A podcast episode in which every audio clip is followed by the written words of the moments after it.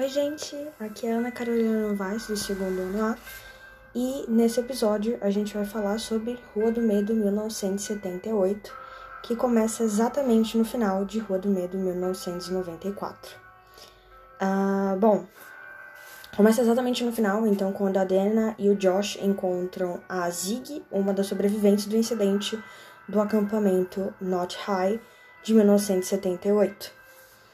Bom, o meu medo era que começasse a cansar. A mesma história do assassino mascarado que vai atrás deles, aí eles têm que descobrir que a maldição da bruxa é real, e aí que se tornasse algo muito cansativo de assistir e que terminasse na repetição, como vários e vários filmes que a gente já viu que aconteceu isso, principalmente no terror.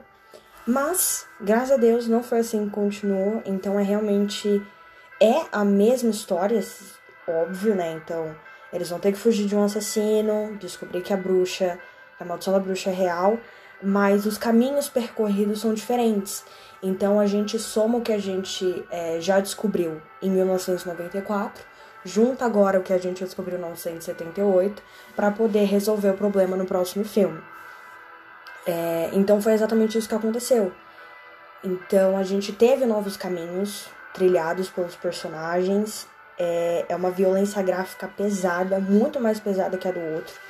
Então esse aqui ele não dá descanso nem para criancinhas pequenininhas bonitinhas, embora a violência nessas horas ela seja sugestiva, então não mostra o que realmente está acontecendo com as crianças. Mas os gritos, os barulhos são até piores do que a imagem em si. É...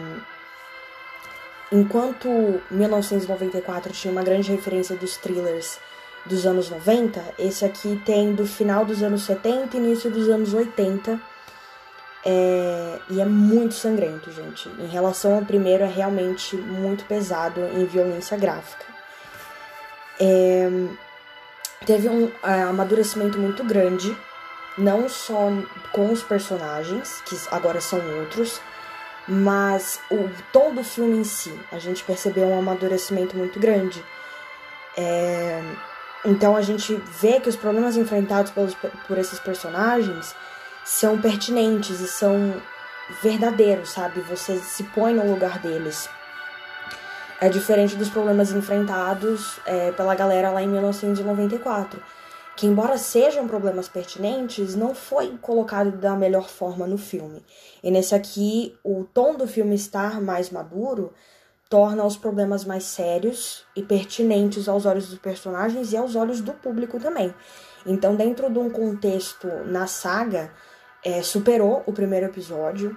É, esse realmente, até o momento, é o meu favorito. É, pelo tom que o filme levou, pelos personagens em si, que eu gostei muito de todos os personagens. É, então, para um contexto dentro da trilogia, se saiu muito bem. A Netflix ela superou um pouquinho a mais do que foi o 1994, ela melhorou em 1978.